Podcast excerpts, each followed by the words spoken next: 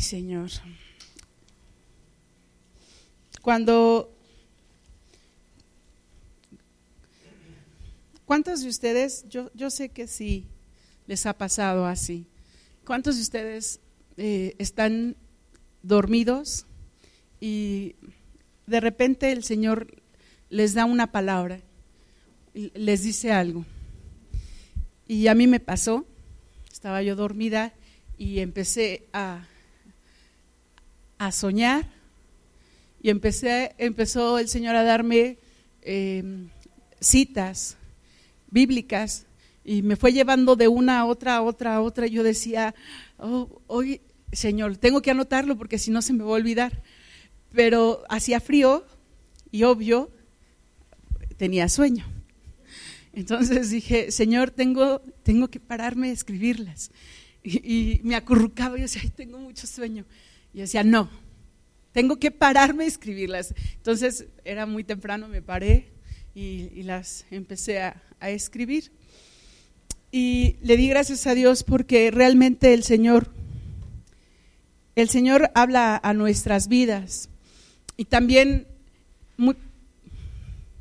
yo, yo algo que he aprendido es que cuando Dios da una palabra, primero la da a la persona que se la está dando. O sea, primero la tengo que hacer efectiva yo para, para poderla transmitir y para poderla dar. Eh, es bien fácil agarrar y decir la palabra nada más cuando no la estamos eh, llevando a la práctica, cuando no la estamos haciendo efectiva en nosotros. Pero lo primero que tenemos que hacer es hacerla efectiva en nosotros para después poderla compartirla a alguien más. Y, de verdad Dios ha estado hablando a mi vida en diferentes formas y de diferentes maneras. Y yo le doy gracias a Dios porque, porque no nos suelta, porque no nos abandona. Vamos a orar primero antes de empezar. Amén. Padre, en el nombre de Jesús en esta hora te damos gracias, Señor. Que tu palabra, tu amor y tu bendición sea con nosotros, Padre. Te honramos, glorificamos tu nombre, te exaltamos, bendecimos, Señor, tu ser, bendecimos a nuestro Dios, a nuestro Rey soberano, eterno, por siempre, Padre. En el nombre de Jesús en esta hora yo te ruego que seas tú en medio nuestro, que tú seas aquí en nuestros corazones, hablándonos, Espíritu Santo, habla a nuestras vidas, habla a nuestros corazones, que cada palabra, Señor, no caiga eh, eh, vacía, Padre, no caiga en lugar, en un lugar, Señor, donde no se dé eh, donde no esté esa tierra fértil, Padre, que esté esa tierra fértil para que crezca esa palabra y dé fruto al ciento por uno, Padre. En el nombre de Jesús, en esta hora yo te ruego que cada uno de nosotros, Señor, podamos tener esa palabra en nuestro ser y en nuestro corazón. Y Padre, que sea tu Espíritu Santo, Señor, el que nos vaya enseñando, el que nos vaya guiando, que sea sujeto nuestro espíritu, nuestro corazón, nuestra alma, Señor, a ti, nuestra voluntad a ti, y podamos en este día aprender de ti, Señor, y de tu voluntad. En el nombre de Cristo Jesús, Dios nuestro. Amén. Amén. ¿Cuántos obedientes hay aquí? Amén. Yo espero que sí. Es peligroso cuando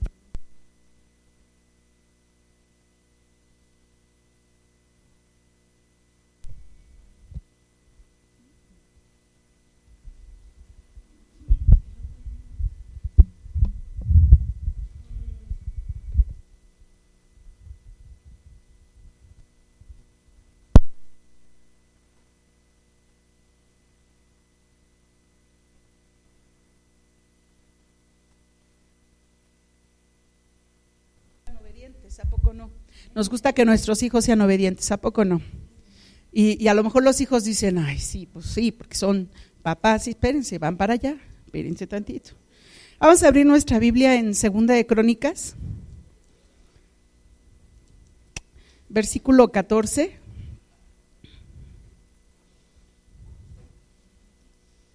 Amén. Segunda de Crónicas, eh, perdón, capítulo 14, gracias, perdón, capítulo 14.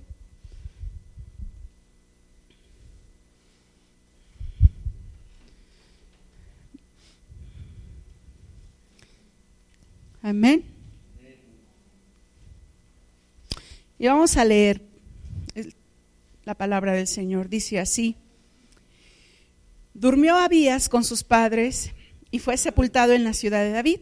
Y reinó en su lugar su hijo Asa, en cuyos días tuvo sosiego el país por diez años. O sea, es, es decir, que estuvo en paz. E hizo Asa lo bueno y lo recto ante los ojos de Jehová su Dios, porque quitó los altares del culto extraño y los lugares altos, y quebró las imágenes y destruyó los símbolos de acera, y mandó a Judá que buscase a Jehová, el Dios de sus padres, y pusiese por obra la ley y sus mandamientos.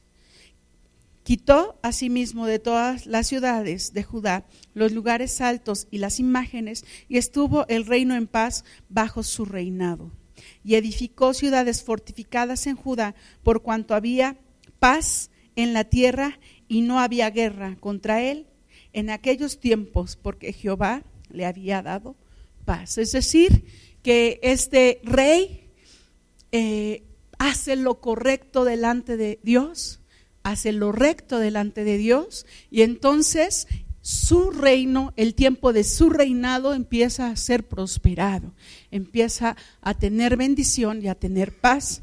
Y dice el versículo 7, dijo por tanto a Judá, edifiquemos estas ciudades y cerquémoslas de muros con torres, puertas y barras, ya que la tierra es nuestra, porque hemos buscado a Jehová nuestro Dios. Lo hemos buscado y Él nos ha dado paz por todas partes. Edificaron pues y fueron prosperados.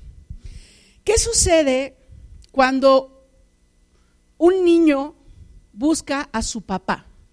Cuando un niño está, por ejemplo, están en el centro comercial y de repente el, el papá empezó a caminar y el niño ya no lo vio y entonces empieza a buscar a su papá y lo encuentra y corre a él. ¿Qué sucede? Pues hay, en ese chiquito ya hay seguridad, ¿no? Por un momento tuvo temor y ya cuando está con en los brazos de, papá, eh, tú remóntate a, a, tu infancia, hace unos poquitos ayeres, y entonces recuerda cómo te daba seguridad el tener em, la mano de tu hijo, eh, eh, y cómo, más bien, cómo tener la mano de tu mamá o de tu papá eh, eh, contigo te daba seguridad, te daba tranquilidad, te daba paz, te sentías protegido, te sentías arropado.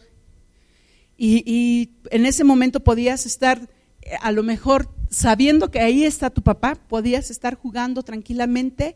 Porque, porque estabas tú con la seguridad y la certeza que ahí estaba tu papá, ¿sí o no?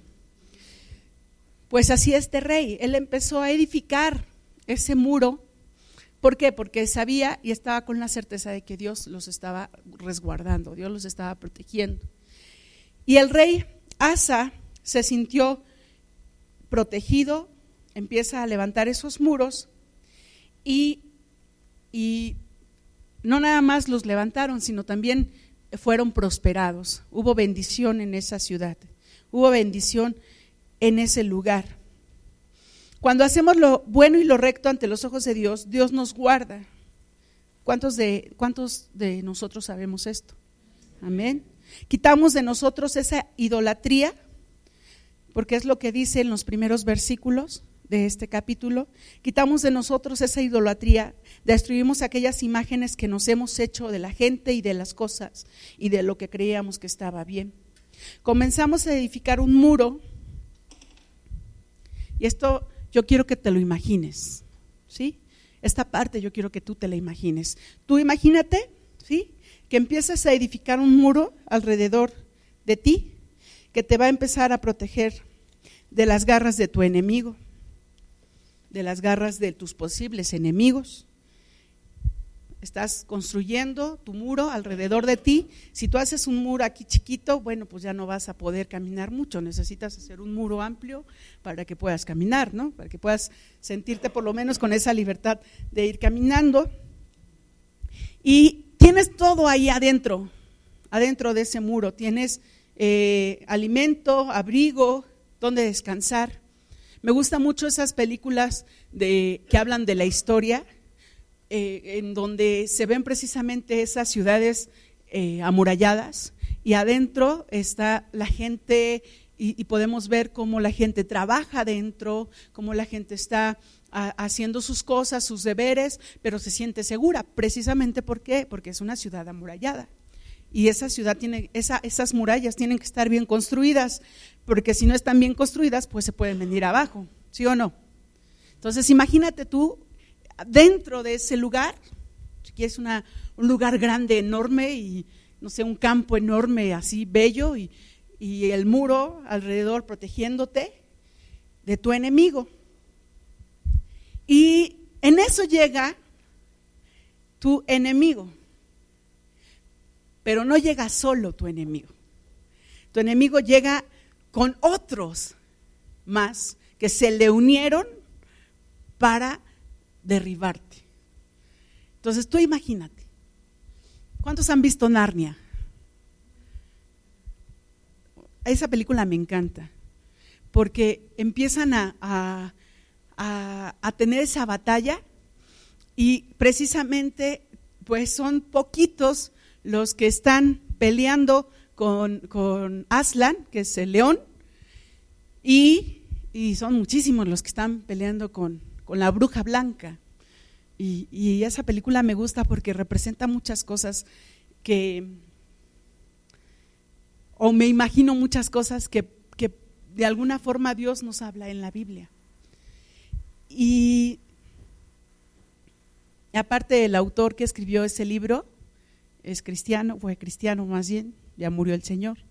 Él no era cristiano, él se convirtió, porque él quería mostrar, antes de convertirse, él quería mostrar que Dios no existía y empezó él a investigar y, Dios habló a su vida y ese hombre empezó a encontrar, ahí está el llamado del Señor, empezó a encontrar eh, en la Biblia precisamente cosas que nadie le había enseñado y él empezó a escribir precisamente ese libro y de alguna forma él quería plasmar cómo sería que el Señor Jesús eh, si, existiera otro planeta con vida, ¿cómo sería que el Señor Jesús rescatara a, los seres que vivían en ese planeta?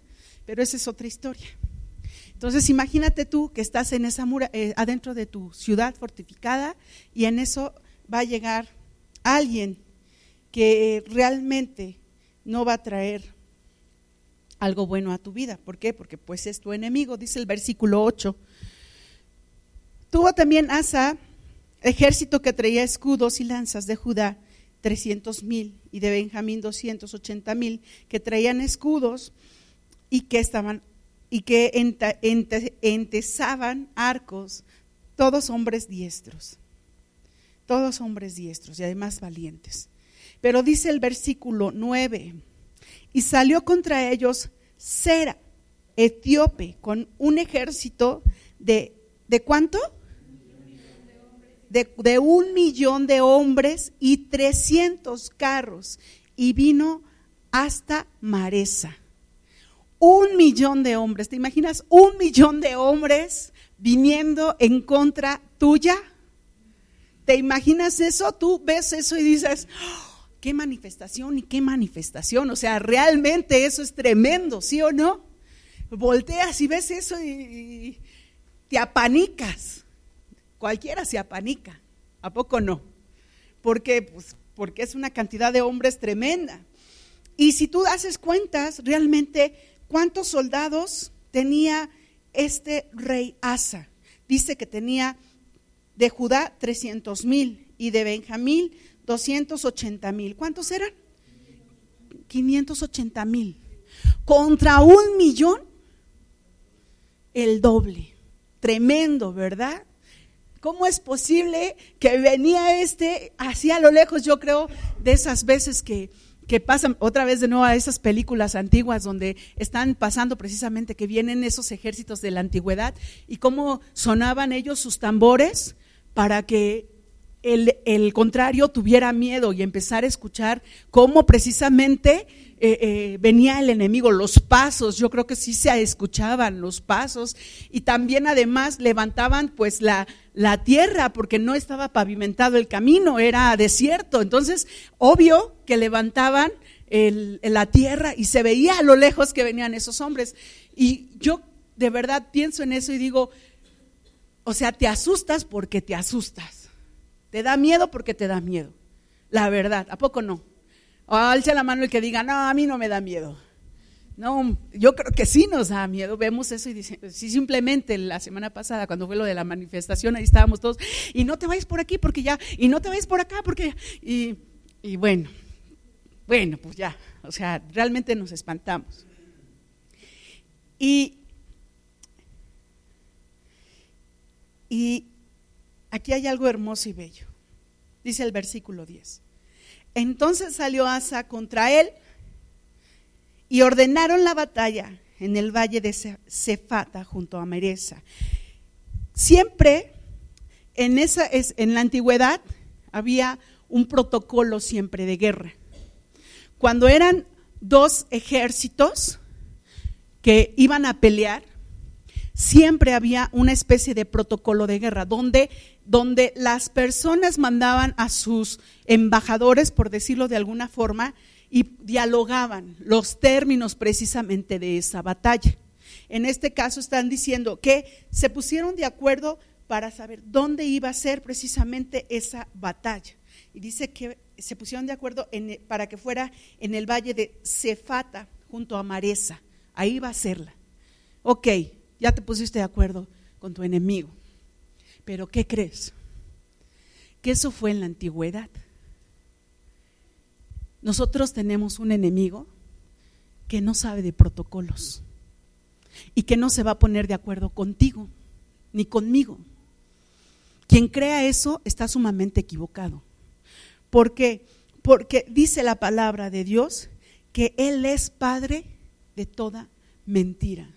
Y Él podrá decirte, sí, no te preocupes, no hay problema. Yo voy a respetar que tú me digas que aquí en este lugar vamos a pelear, aquí vamos a pelear, no hay problema.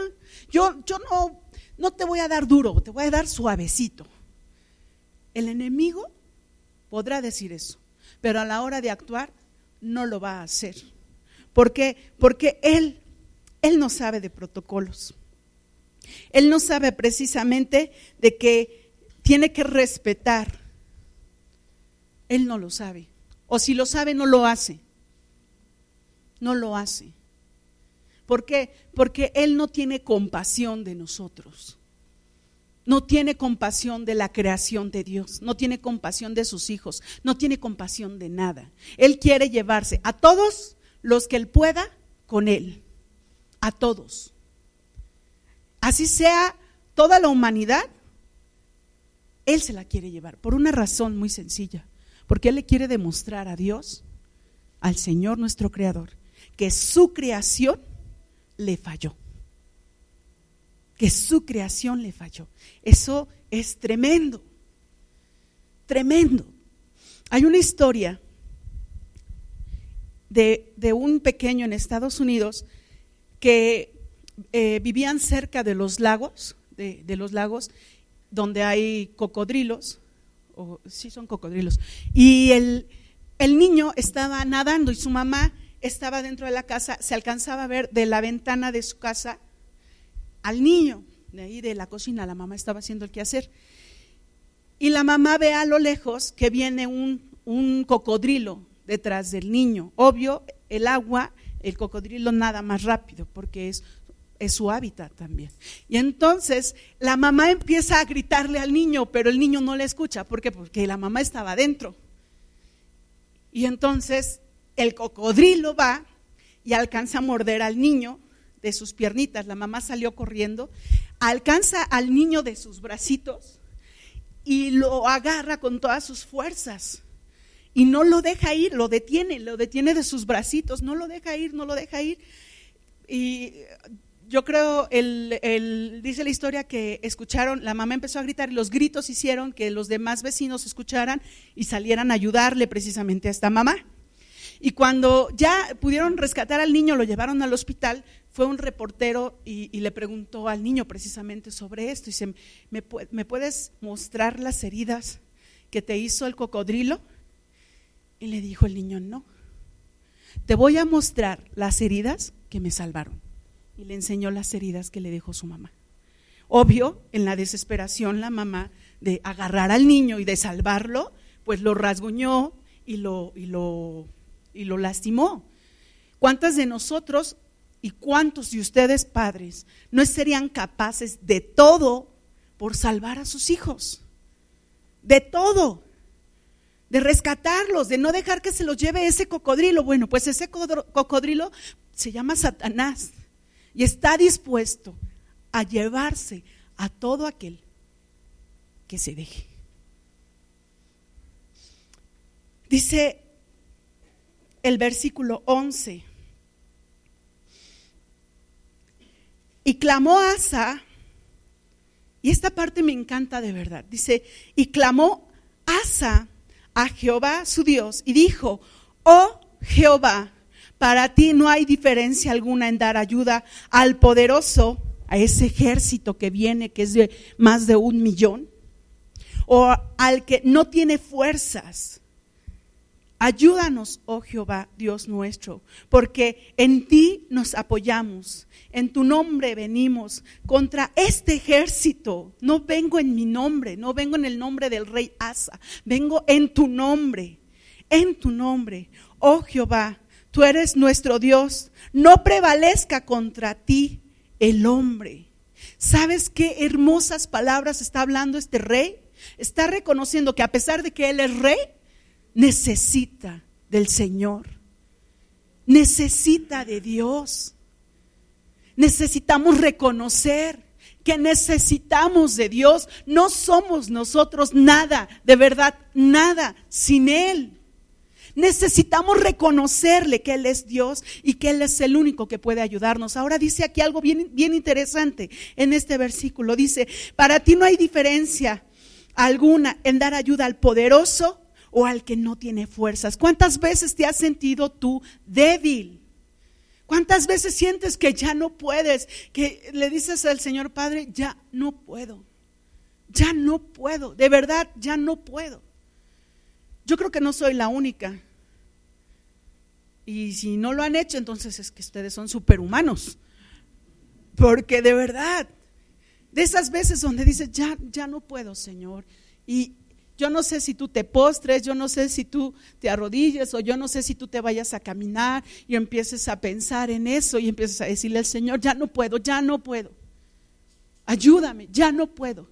Este rey en su soberanía como gobernante dijo, Señor, míranos, esos nos doblan en cantidad nos doblan en cantidad, vienen sobre nosotros y vienen con todo van a dejar esta ciudad deshecha. Deshecha, Señor. Ay, Padre. ¿Qué está pasando estos días?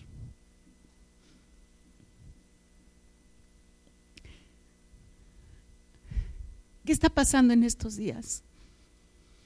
Vienen estos con todo sobre todo, sin importarles si hay chiquitos, si hay grandotes, si hay medianos, a ellos no les importa.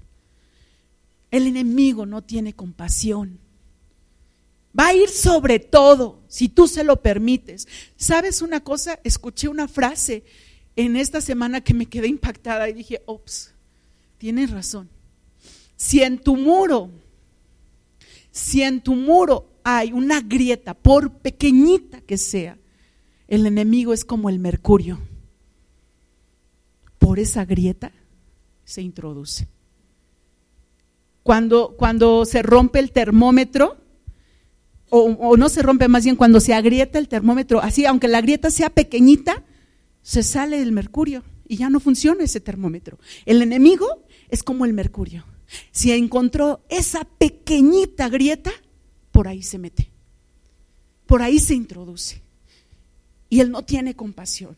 Pero este rey dice, Señor, nosotros no tenemos la fuerza para combatir a esos, a esos hombres. No la tenemos. Míranos, somos menos. Necesitamos de ti. Y dice el versículo 12, y esto es precioso y hermoso. Y Jehová deshizo a los etíopes. ¿Qué fue lo que hizo el Señor? Deshizo a los etíopes delante de Asa y delante de Judá y huyeron los etíopes. ¡Wow! Gloria a Dios. La verdad es que dices, ¿cómo, cómo fue eso? El ser humano no lo podrá entender si no tiene a Dios. Necesitamos a Dios para entender eso. ¿Cómo fue? O sea, iban contra ti y eran un montón. Y ellos sabían que en esa ciudad no había tanto, tanta gente. No había tanto. Porque la ciudad era pequeña. La gente sabe más o menos cuánta, cuánta gente vive aquí en Pachuca porque sabe que la ciudad es pequeña. ¿A poco no? Esos hombres que venían sabían que en esa ciudad no había un ejército más grande que ellos. Por eso iban. Y entonces, ¿qué pasó? Pues ese fue Dios. Y solo Dios. Que dijo, a ver, señores, aquí hay hijos que me pertenecen y los voy a defender como esa mamá defendió a su hijo de ese cocodrilo. Y el Señor se levantó a favor de ese rey y a favor de esa ciudad y a favor de esos hombres, de esas mujeres, de esos niños, de esas familias, para combatir al enemigo, para ir sobre él y para derrotarlo. No nada más para ir sobre él, para derrotarlo. Para derrotarlo. De verdad, Dios se muestra de una manera asombrosa. Dice el versículo 13.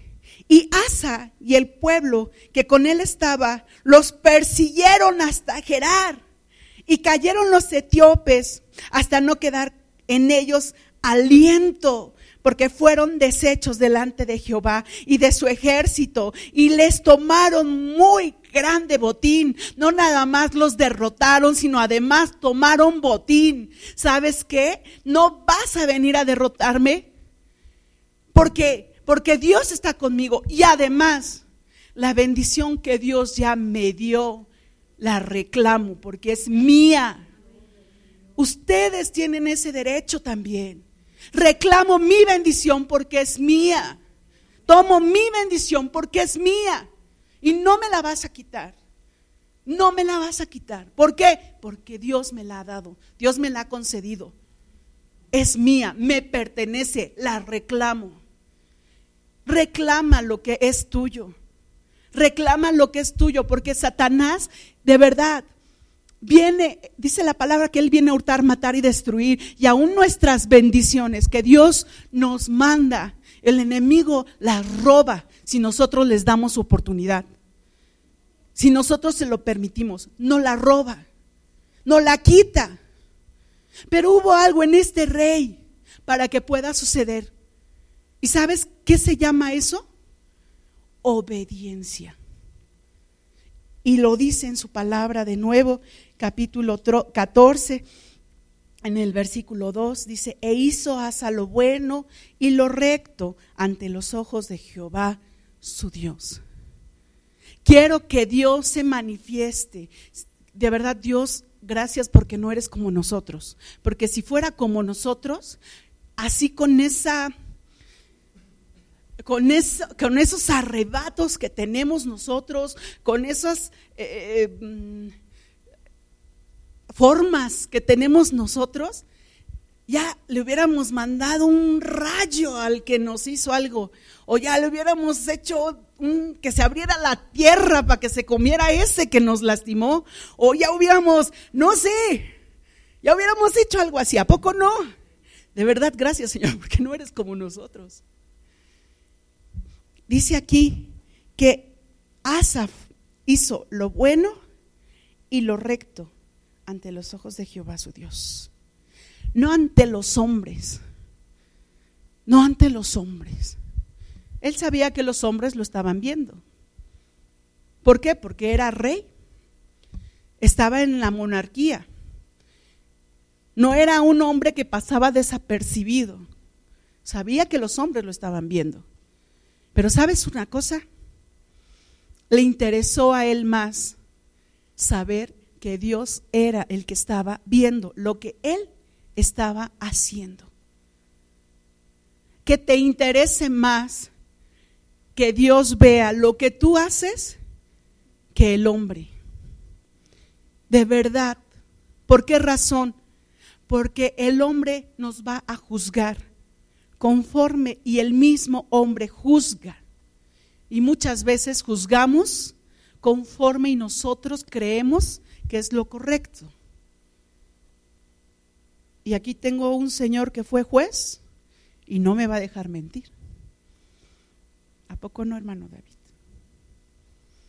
Pero si nosotros hacemos las cosas conforme y lo que Dios hace y dice en su voluntad y no nos dejamos llevar por lo que el hombre pueda decir, sino por lo que Dios dice, nuestra vida va a ser diferente.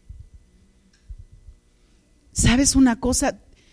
Cuando yo, yo me quedé pensando y yo le dije al Señor, Padre, ¿Cuántas veces nos has hablado de los mismos temas de diferente manera? Y una vez una persona dijo, es que, es que, es, es que ya habían hablado de ese tema. Y yo le pregunté a esa persona, ¿y lo aplicaste? ¿Lo pusiste en tu vida? ¿Cómo? Ajá, ¿obedeciste a lo que decía esa palabra? ¿Cómo? Ajá. ¿De qué fue lo que te habló? No, pues que nosotros, que la santidad y que no sé qué. Ok. ¿Y tú ya eres santo? ¿Cómo? O sea, no supo decirme por qué, porque no lo había aplicado a su vida. Cuando Dios habla de una cosa tantas veces, es por algo. Dice, esta palabra yo busqué en el, internet la palabra obediencia, cuántas veces está escrita en la Biblia y dice, esta palabra obedecer viene del hebreo shama, aparece más de mil veces en la Biblia y significa oír inteligentemente. Tenemos que oír inteligentemente. No solo oír, sino escuchar, prestar oídos, ser dócil. Solo el hecho de que aparezca, fíjense, más de mil veces, más de mil veces en la Biblia, nos hace saber la importancia de la obediencia. Es una palabra que está más de mil veces en la palabra de Dios. ¿Por qué lo repite tanto el Señor? ¿Por qué lo repite tanto? ¿Por qué? Porque no aprendemos a ser obedientes no lo aprendemos, nos cuesta trabajo, nos cuesta mucho trabajo.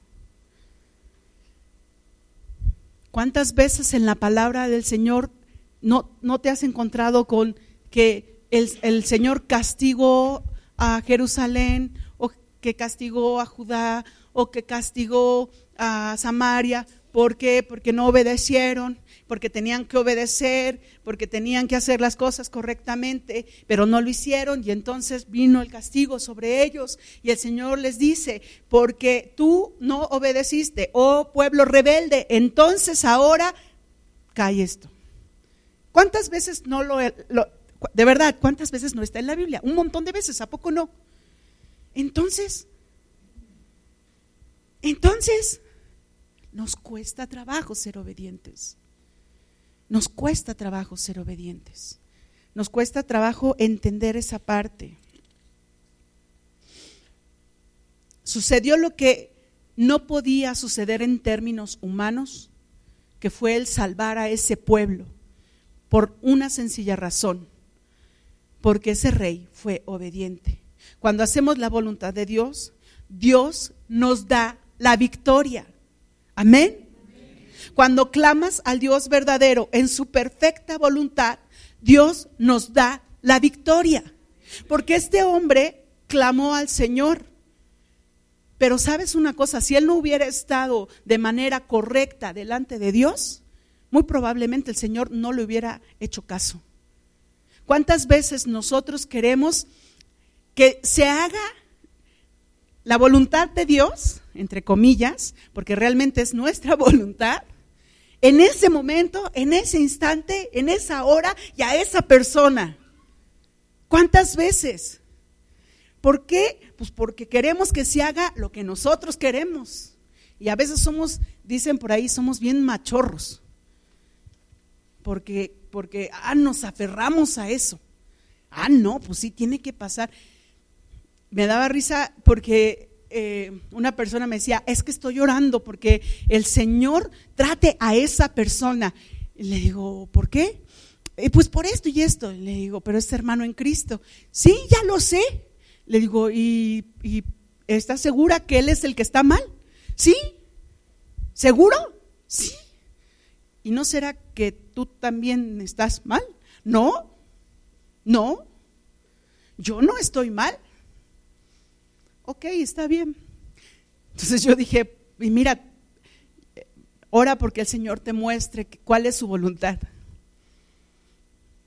Porque cuando nosotros queremos que se haga lo que nosotros queremos, Dios no va a hacer las cosas y las cosas no van a funcionar. Necesitamos estar en la voluntad de Dios, en esa perfecta voluntad. En esa perfecta voluntad. Lo dice, le dice, lo dice su palabra, en esa perfecta voluntad. Amén. Vamos a ver en el, en el versículo 15. Dice, vino el Espíritu de Dios sobre Asa, sobre Azarías, perdón, hijo de Obed. Azarías, hijo de Obed. Este no es Asa, este es Azarías. Y salió al encuentro en el mismo, en el mismo libro, segunda de Crónicas 15.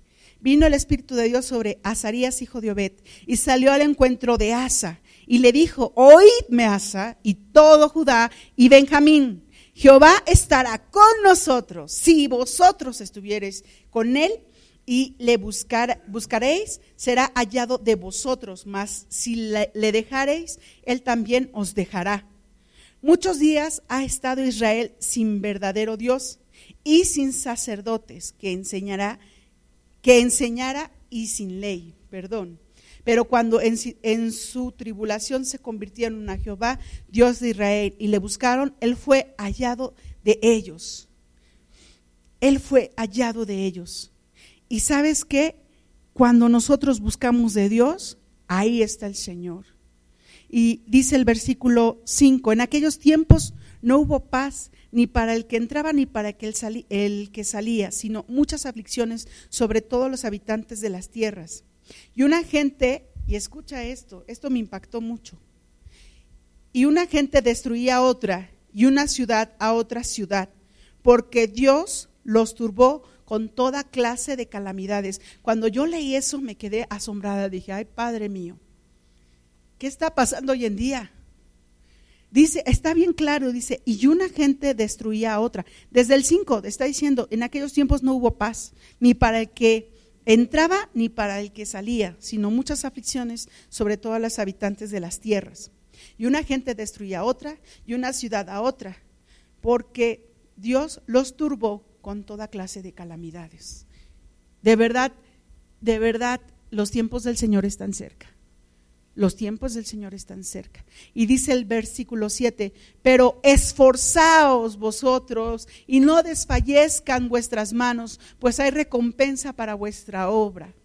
Cuando oyó Asa las palabras y la profecía del profeta Azarías, hijo de Obed, cobró ánimo y quitó los ídolos abominables de toda la tierra de Judá y de Benjamín y de las ciudades que él había tomado en la parte montañosa de Efraín y reparó el altar de Jehová que estaba delante del pórtico de Jehová. Después reunió a todo Judá y a Benjamín, y con ellos los forasteros de Efraín, Manasés y de Simeón, porque muchos de Israel se habían pasado a él, viendo que Jehová su Dios estaba con él.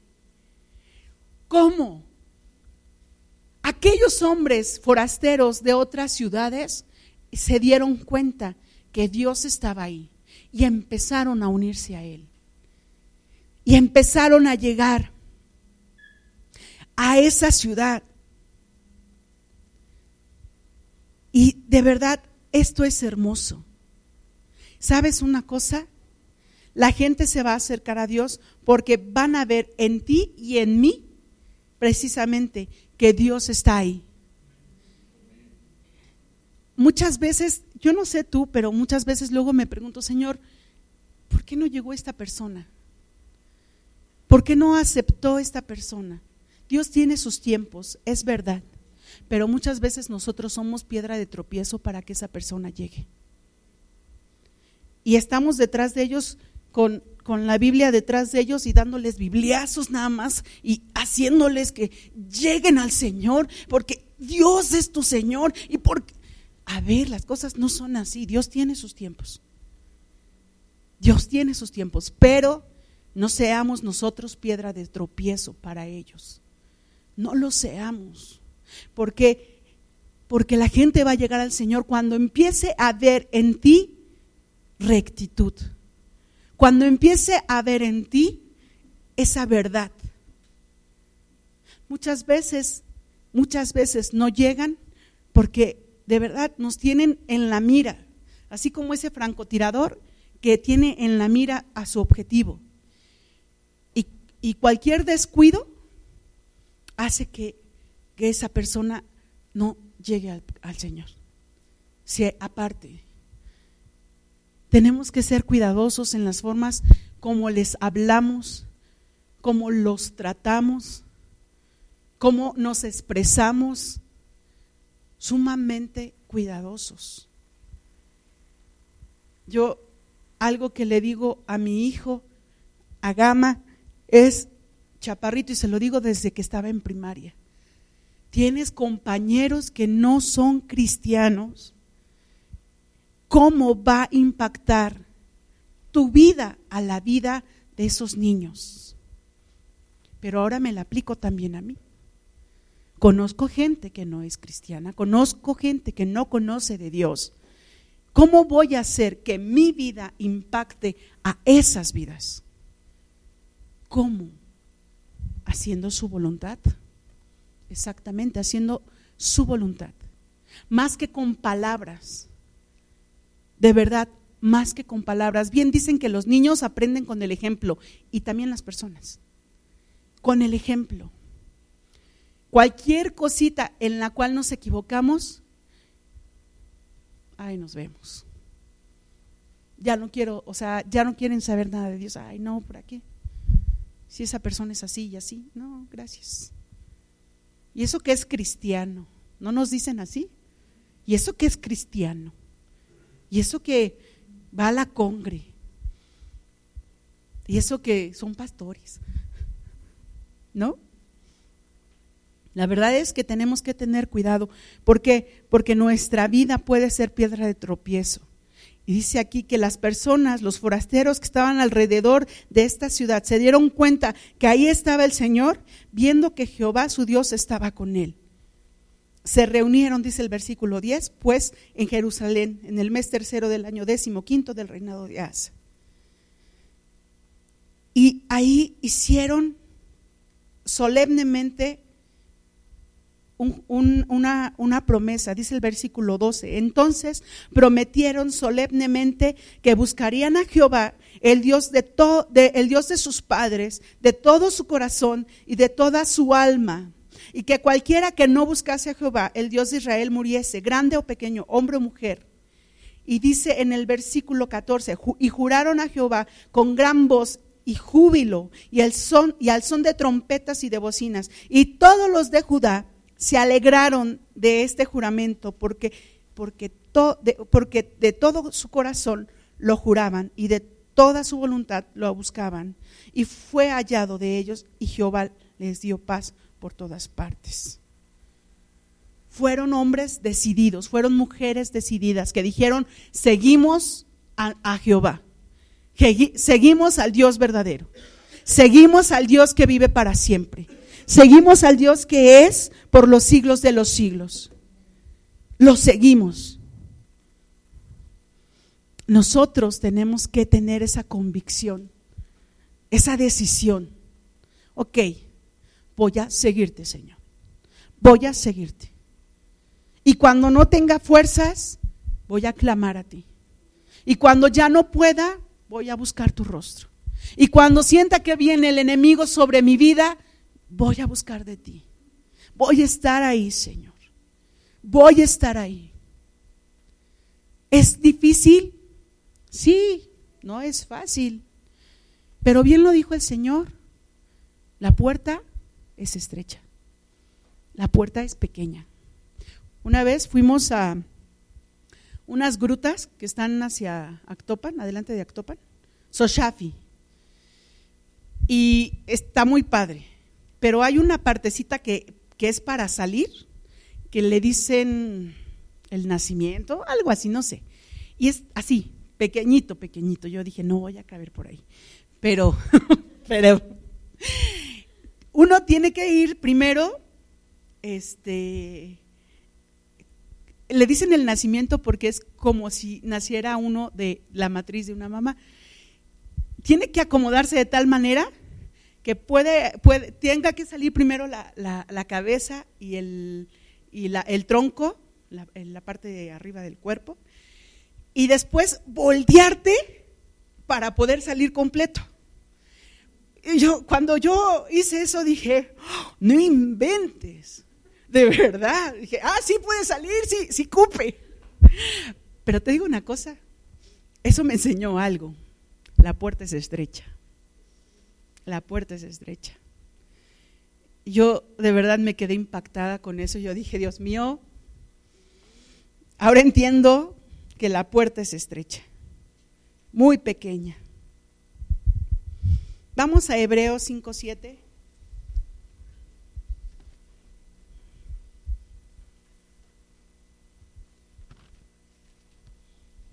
Hebreos 5.7 dice la palabra del Señor. Y Cristo en los días de su carne, ofreciendo ruegos y súplicas con gran clamor y lágrimas al que le podía librar de la muerte, fue oído a causa de su temor reverente, de su temor reverente, es decir, de su temor con respeto. Dice el versículo 8, Juanito, por favor. Y aunque era hijo, hijo con mayúscula, hijo de Dios, por lo que padeció, aprendió la obediencia. Pero era Jesús, ajá. Pero sabes que cuando Jesús estuvo aquí era un hombre como tú y como yo. Por eso vino, no nada más vino para salvarnos, que gloria a Dios porque vino y realmente ese era el principal propósito, vino a salvarnos. Pero el principal y otro de los, de los motivos por los cuales Él vino fue para enseñarnos que podíamos vivir en esta tierra en obediencia. En obediencia. No hay imposible para Dios. ¿Lo crees? Entonces tampoco es imposible ser obedientes. Amén. Primera de Samuel 15, 22.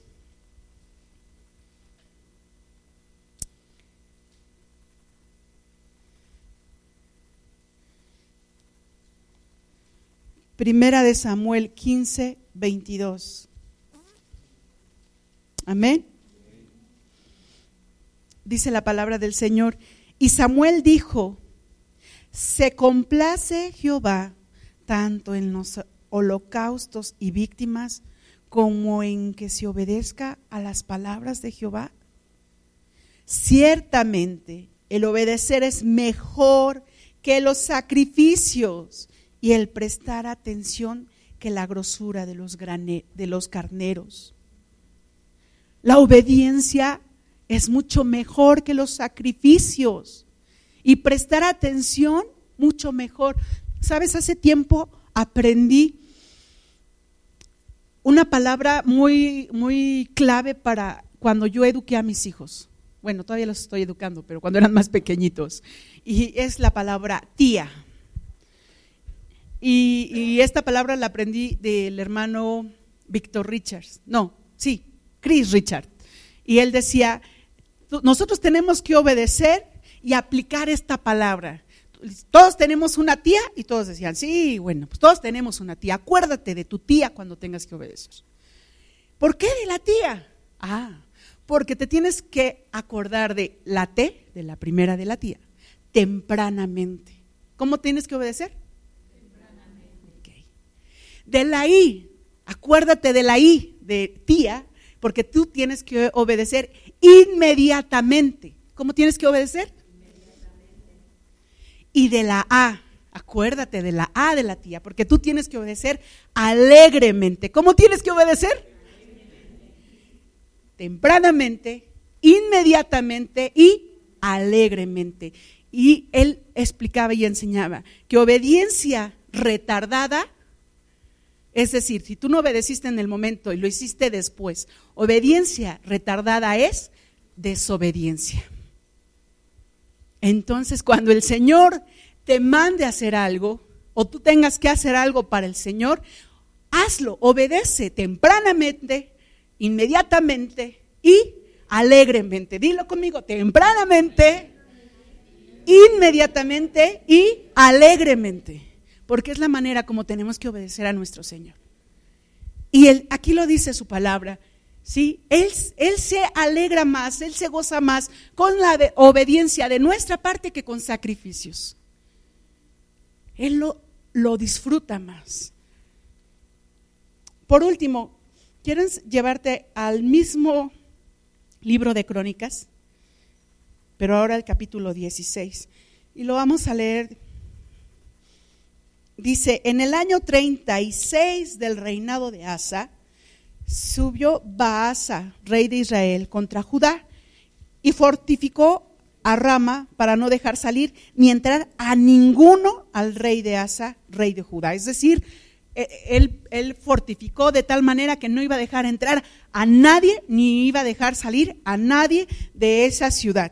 Entonces sacó Asa la plata y el oro de los tesoros de la casa de Jehová y de la casa real y envió a Ben Hadad, rey de Siria, que estaba en Damasco, diciendo: Hay alianza entre tú y yo, como la hubo entre tu padre y mi padre. He aquí, yo te he enviado plata y oro para que vengas y deshagas la alianza que tienes con Baasa, rey de Israel, a fin de que se retire de mí. Es decir, ven, échame una mano, porque este señor, este rey, no me está dejando en paz mi reino ven a pelear conmigo. Y dice el versículo 4, y consiguió Ben Hadad con el rey Asa, perdón, y consintió. Y consintió Ben Hadad con el rey Asa y envió los capitanes de sus ejércitos contra las ciudades de Israel y conquistaron Hijón, Dan, Abel Maín y las ciudades de aprovisionamiento, aprovisionamiento de Neftalí. Oyendo esto, Basa cesó de, edificar a Rama y abandonó su obra. Entonces el rey Asa tomó a Judá y se llevaron de Rama la piedra y la madera con que Baasa edificaba y con ella se edificó a Jeba y a Mispa. A ver, espérame, ¿por qué estás haciendo esto, Asa? Tú te pusiste de acuerdo con un rey que además no, no honraba al verdadero Dios. Te estás poniendo de acuerdo con un rey que no es el verdadero rey. Digo, ajá, con, con un rey que no conoce al verdadero Dios.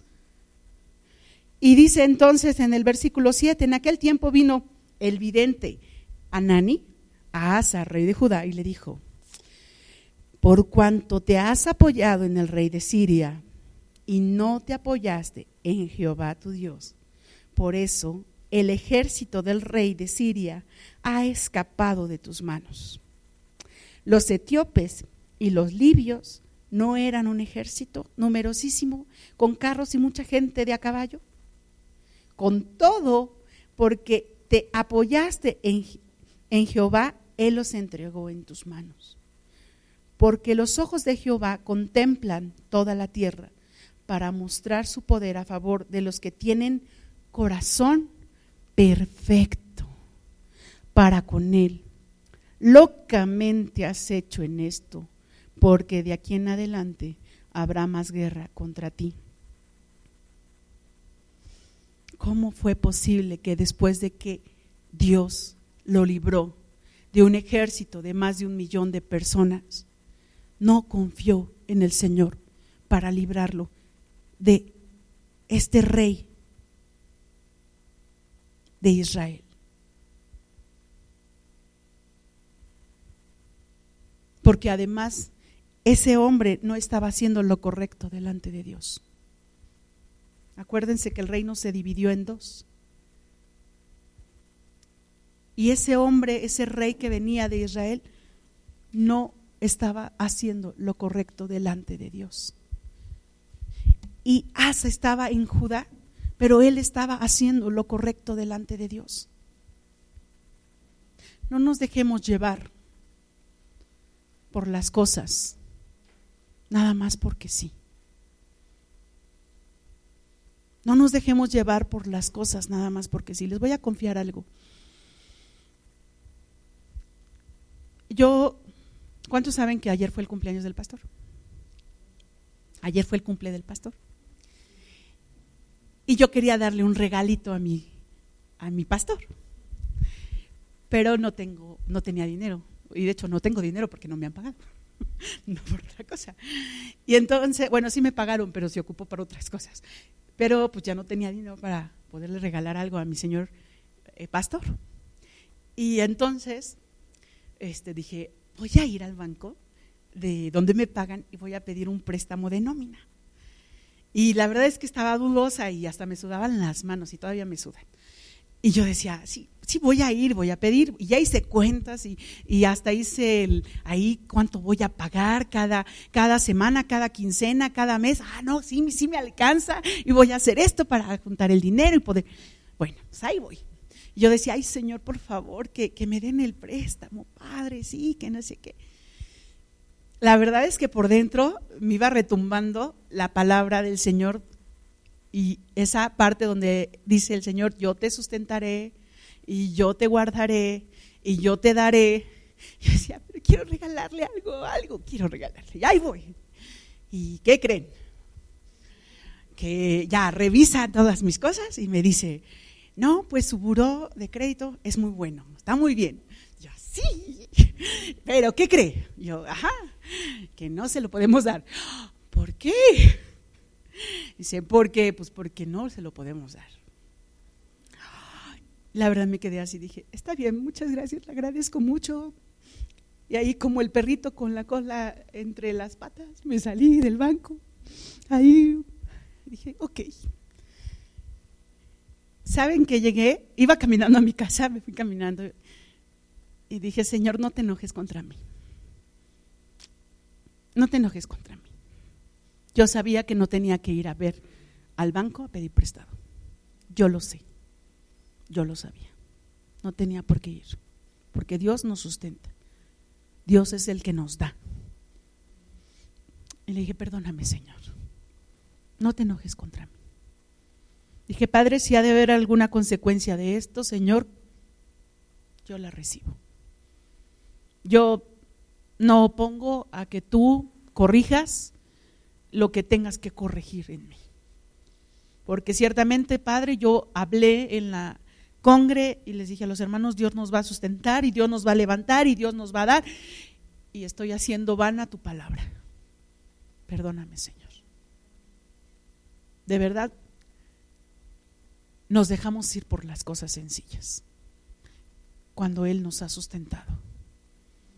Cuando Él, cuando venía el ejército de un millón, y más, Él se puso delante de nosotros y nos dijo, amado mío, hijito hermoso, hijita hermosa, no temas, aquí está tu papá y voy a pelear por ti. Nos dejamos llevar. Así como, como cuando el aceite se resbala para que las cosas sean más fáciles de que pase, nos dejamos llevar.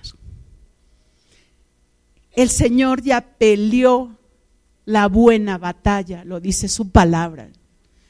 Seamos más que victoriosos en Cristo Jesús, creyendo esta palabra, creyéndole a Él. les ponía, hay una imagen que, que, puse y la verdad es que me impactó y me impresionó. Y dice, ¿crees en Dios? Y, y, sí, pues sí, todo, hay muchos que creen, hasta los que no creen, creen, ¿no? ¿Por qué? Pues porque tiene que decir que no creen, pero, o sea, existe algo que yo no creo. Entonces, es una revoltura de palabras ahí. Pero pues hasta los que no creen, creen. Y dice, y dice la foto, ok, ya estás al nivel de un demonio porque los demonios creen y tiemblan. Ahora créele a Dios. Cree en su palabra, en lo que Él ha dado, en lo que Él ha dicho, en lo que Él ha hecho. Y Él ya peleó la buena batalla.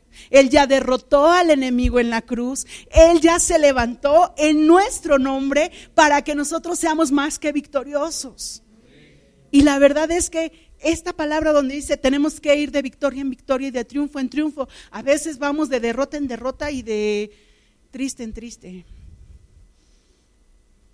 Tenemos que ir levantando cada día la palabra en nuestras vidas, hacerla un estandarte, llevarla ahora sí como, como esos hombres que iban en el ejército y llevaban su estandarte para diferenciar a qué pertenecía cada, eh, cada parte de ese ejército, así tenemos que llevar nuestro estandarte con la palabra del Señor, eh, no nada más en nuestra boca, sino como dice su palabra, ponme como un sello en tu corazón, como una marca entre en tus brazos, porque fuerte como la muerte es el amor y la verdad es que fue más fuerte el amor que Dios dio por nosotros que la muerte, porque porque Dios el Señor Jesús venció a la muerte.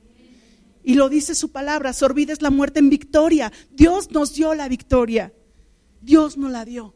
Creamos en eso. Vivamos para ello. Decía hace ocho días el pastor que, que todo esto no es por nosotros, es por el Señor. Creámosle al Señor. Vivamos en Él, para Él y por Él, porque realmente Él nos da la victoria. Amén. Seamos obedientes Decía mi hermano Cris que, tenía esas palabras que escuchó en el Congreso de, varones. Ellos pueden, pero tú no. Ten presente ese. Ten presente esas palabras. Ellos pueden, pero tú no. Decía mi hija, como Dios usa a, una, a los jóvenes, a los chicos, decía mi hija, no mamá, porque estas palabras yo las tengo en mi mente. Todo me es lícito, mas no todo.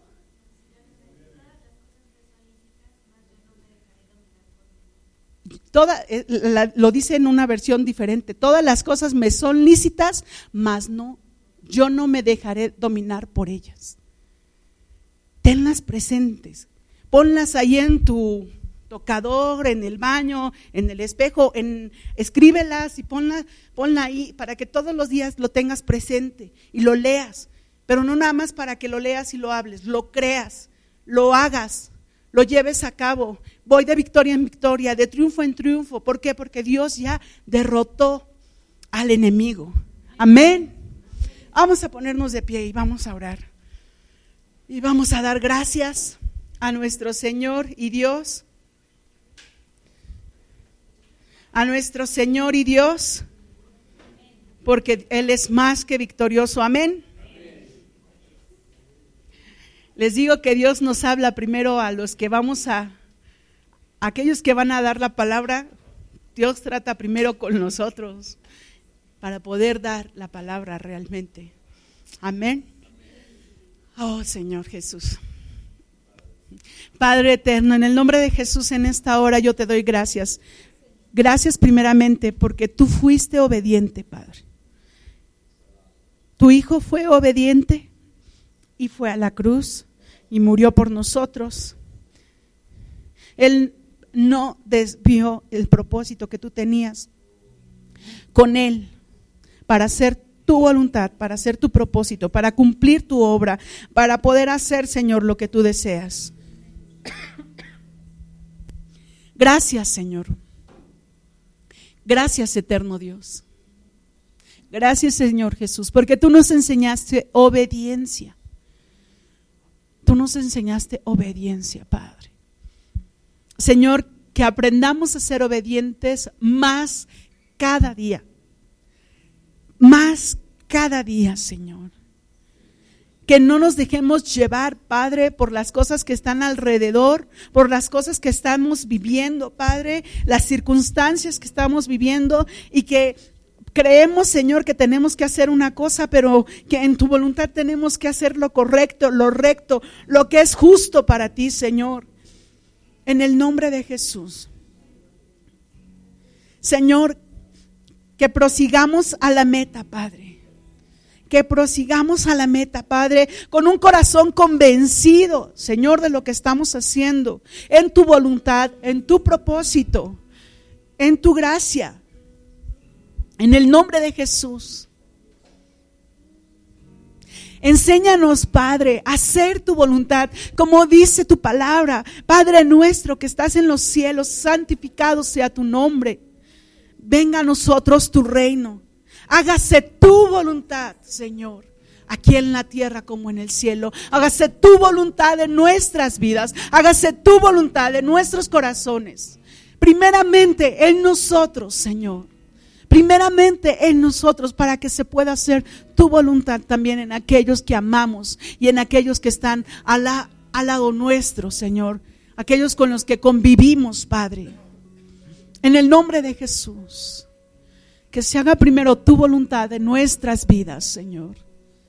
Tu voluntad en el nombre de Jesús. Y ahora sí pregunto, ¿cuántos obedientes hay aquí en esta tarde? Amén, Jesús. Porque realmente queremos obedecer a tu palabra, Señor. Yo quiero obedecer a tu palabra. Ayúdame a entender tu palabra. Ayúdame a comprender tu palabra y a ser obediente, Señor. Ciertamente, Padre, redarguye mi corazón cuando no soy obediente, para que pueda, Señor, arrepentirme, para que pueda corregir mi error, Señor, sabiendo que va a haber consecuencia, Padre. Pero que esa consecuencia, Señor, va a servir para que mi vida cambie, para que mi vida sea transformada. Enséñame a obedecer inmediatamente, tempranamente, inmediatamente y alegremente, Padre. Enséñame a obedecer, Señor, en todo tiempo, Padre. En los tiempos de alegría, en los tiempos de tristeza, en los tiempos de soledad, Señor. Enséñame a obedecer cuando esté en el desierto, Padre. Enséñanos a obedecer cuando estemos en el desierto. Y enséñanos a obedecer, Padre, cuando estemos en el oasis. Enséñanos a obedecer cuando estemos en los campos verdes. Enséñanos a obedecer, Padre. Así como ese rey Dios, Señor, que tú te levantaste a favor de él y de su pueblo contra el enemigo que venía, Señor. Un ejército, Señor, con una multitud impresionante fuiste, Señor, Dios de lo imposible, y lo hiciste posible, Señor, derrotando al enemigo, Padre. Enséñanos, Señor, a ser obedientes, aun cuando veamos que el enemigo viene, Señor, y que detrás de él vienen millones, Padre. Enséñanos a ser obedientes, Padre, porque tú te levantarás, Señor, a favor nuestro te levantarás a favor, a favor nuestro, Padre. En el nombre de Jesús. Enséñanos a ser obedientes, Padre, para evitar cualquier calamidad en nuestra vida, para evitar, Señor, cualquier tristeza, cualquier frustración en nuestra vida. Enséñanos a ser obedientes, Padre. A decirte, sí, Señor, a decirte que sí, Padre. Cuando tú nos das una palabra o cuando tú nos muestras, Señor, qué tenemos que hacer. Enséñanos a ser obedientes, Padre. Yo te alabo, te bendigo y te glorifico, Rey, porque eres Dios, porque eres santo, porque eres eterno. Glorifica el nombre de tu Señor, porque Él es Dios. Porque eres bueno, Señor. Y porque nos has dado, Señor, esa bendición, esa libertad de poder elegir, Señor, el obedecerte y el poder seguir, Señor, hacia ti, Padre. Gracias, Padre eterno. Gracias, Señor Jesús. Gracias, Espíritu Santo. Que sea nuestro camino recto y nuestro corazón perfecto como tú deseas, Señor, para cumplir tus propósitos y tu voluntad, Padre. Espíritu de Dios, úngenos, úngenos,